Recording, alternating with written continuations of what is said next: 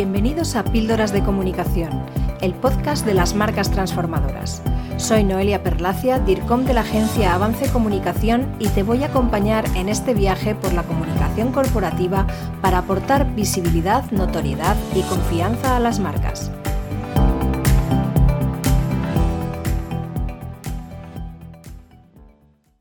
Durante mucho tiempo se ha puesto en cuestión la utilidad de la nota de prensa como herramienta de relación con los medios de comunicación. Algunos la consideran un tipo de formato obsoleto, y sin embargo yo creo que sigue siendo la base de cualquier acción con los medios de comunicación. El problema de las notas de prensa, como de casi todos los instrumentos de la comunicación y el marketing, es la saturación. Cuando yo comencé en esto de la comunicación corporativa hace más de 20 años, solo algunas empresas de gran tamaño tenían acceso a las relaciones con los medios.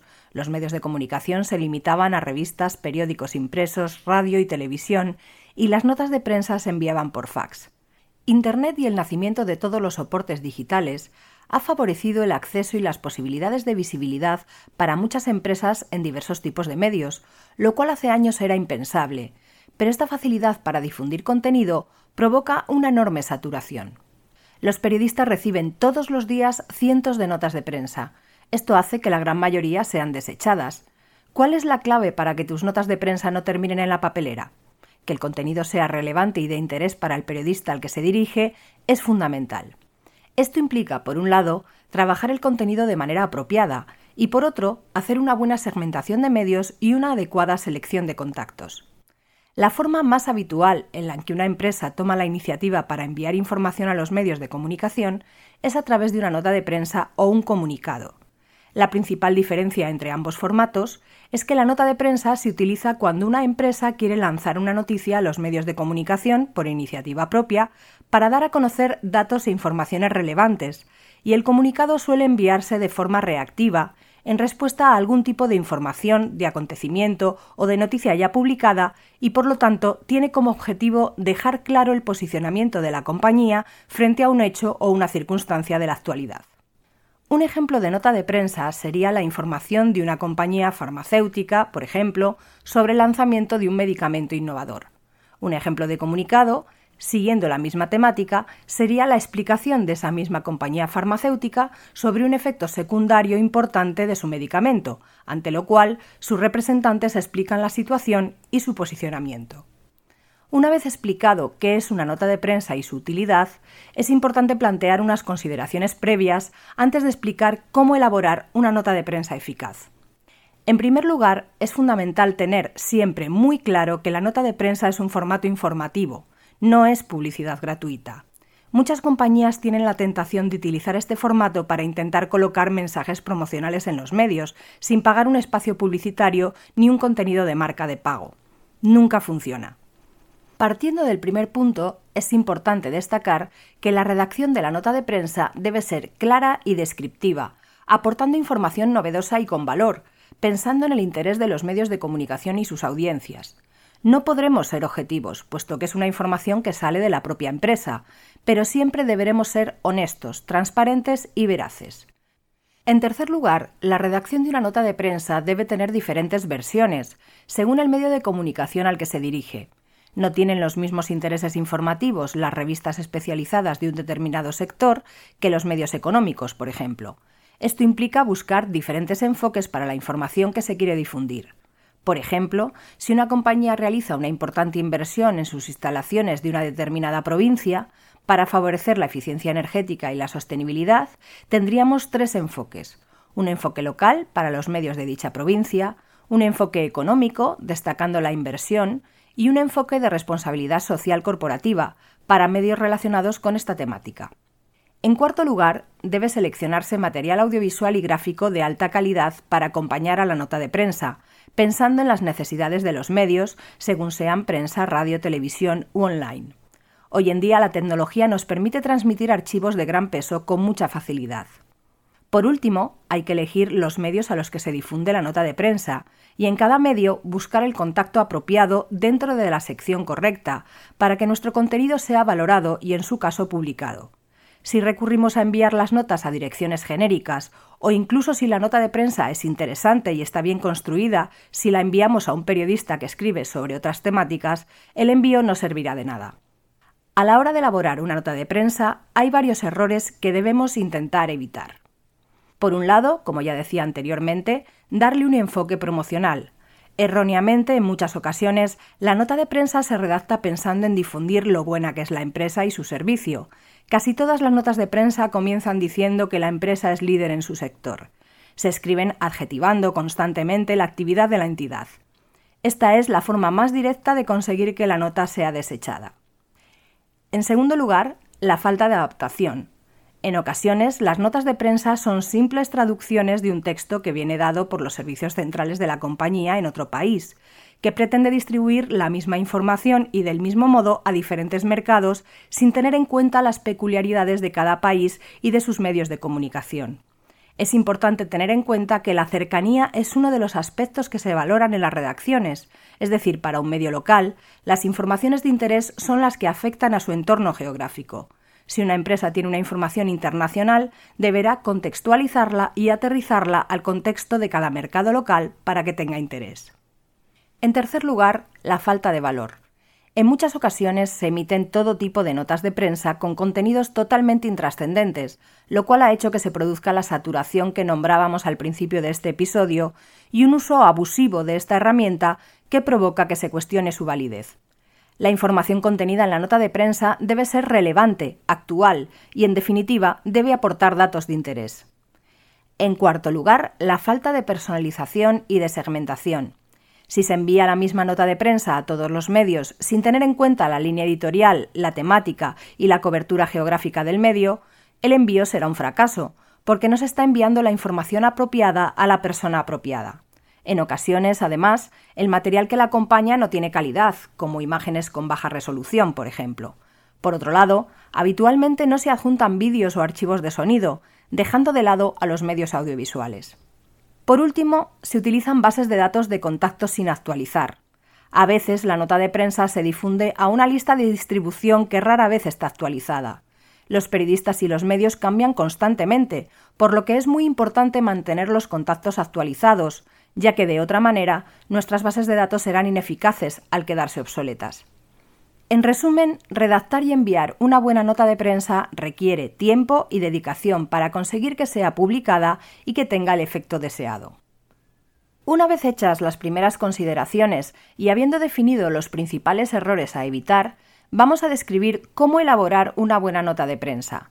A la hora de redactar hay que tener en cuenta los siguientes elementos el logotipo y la plantilla.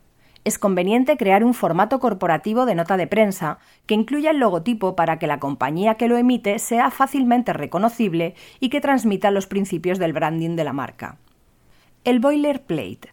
Unido al punto anterior de transmitir la identidad de marca, el llamado boilerplate es una información que se coloca fuera del cuerpo de texto a modo de información documental para el periodista y que incluye los datos básicos sobre la empresa, como su nombre o denominación oficial, trayectoria, descripción de su actividad, resultados, propósito, etc. El lugar y la fecha. La nota de prensa debe situar al periodista, poniendo en algún lugar, habitualmente en la parte superior, la fecha y el lugar desde donde se emite la nota. Los datos de contacto bien en el pie, al final del cuerpo del texto o en otro lugar, es necesario ofrecer todos los datos de contacto posibles, nombre, teléfono, correo electrónico, web, redes sociales, etc. De esta manera, si el periodista tiene dudas o necesita más información, podrá contactar de forma sencilla. En cuanto a los elementos puramente de contenido, debemos tener en cuenta los siguientes aspectos. El título no debe ser muy largo, debe ser claro y sencillo, y debe resumir el tema principal de la información, de forma que llame la atención, poniendo el acento en la información realmente importante. Por ejemplo, una empresa realiza un interesante estudio de mercado y quiere darlo a conocer. Trata sobre el consumo de carne de cordero por parte de los restaurantes de lujo. ¿Cuál sería el titular correcto? En primer lugar, la marca X realiza un estudio sobre el consumo de cordero en restaurantes de lujo o la alta restauración abierta al consumo de nuevos cortes de cordero. Evidentemente el mejor título sería el segundo, que ofrece una conclusión del estudio. El primero no ofrece información de valor significativo. Los subtítulos se colocan debajo del título y sus características son similares, aunque puede ser algo más largo y ofrece una explicación a lo que se dice en el título, destacando puntos importantes de la información. Puede haber un único subtítulo o más, pero conviene no incluir más de dos. El antetítulo no es muy habitual. Se coloca encima del título y puede ser utilizado para introducir y contextualizar la información del título cuando no queremos alargarlo demasiado. Y por supuesto, lo más importante junto con el título, el cuerpo del texto. El cuerpo del texto puede iniciarse con una entradilla en la que se resume toda la información fundamental de la noticia.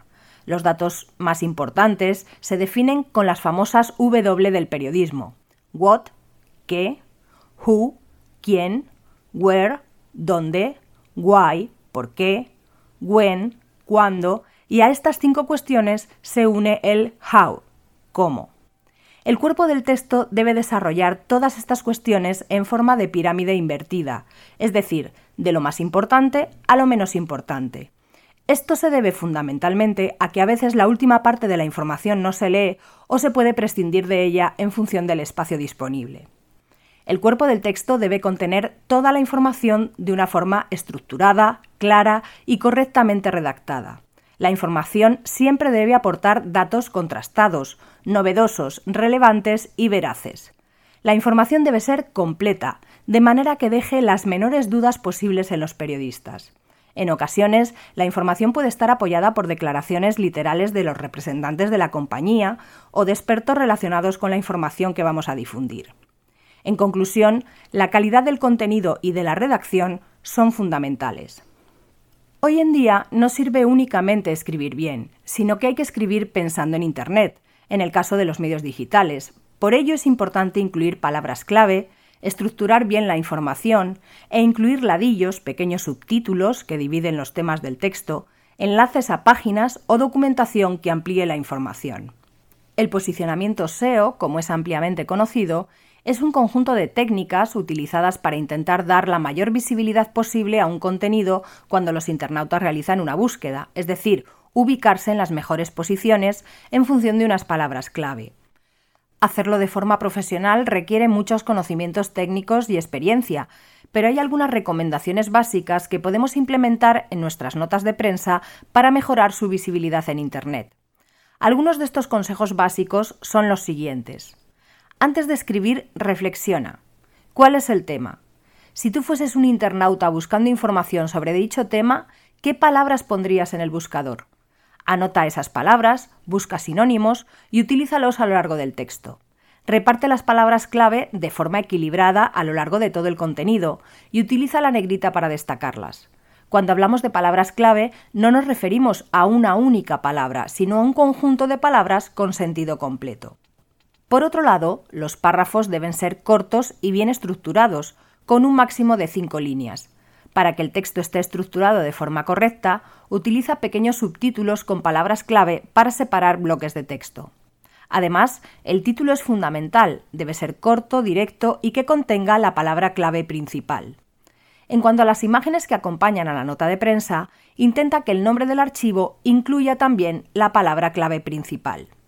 Por último, crea al menos dos enlaces desde tu texto a páginas web que tengan relación directa con el tema que estás tratando, preferiblemente tu propia página web, blog, etc. Esto enriquece el contenido y ayuda a sí mismo al posicionamiento. Hemos llegado al final de nuestro episodio de Píldoras de Comunicación.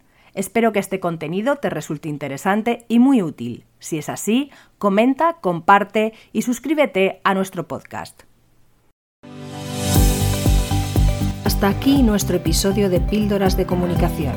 Si te ha gustado, compártelo y no dejes de escuchar el próximo.